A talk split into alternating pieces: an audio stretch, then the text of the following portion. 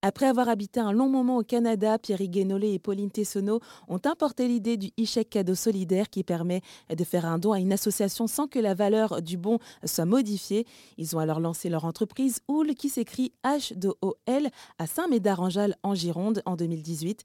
Ils ont déjà pu récolter plus de 46 000 euros de dons et la cofondatrice Pauline nous fait part des projets à venir pour Oul.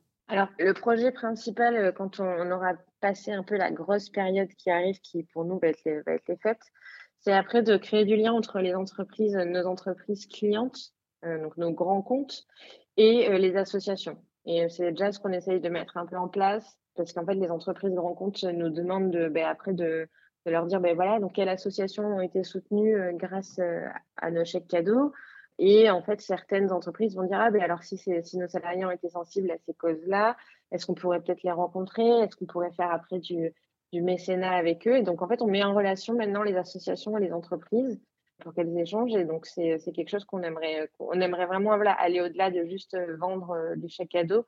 C'est vraiment créer du lien et de la dynamique pour les associations. Donc, on va à leur rencontre, on fait des vidéos avec elles, on les invite euh, à des événements aussi.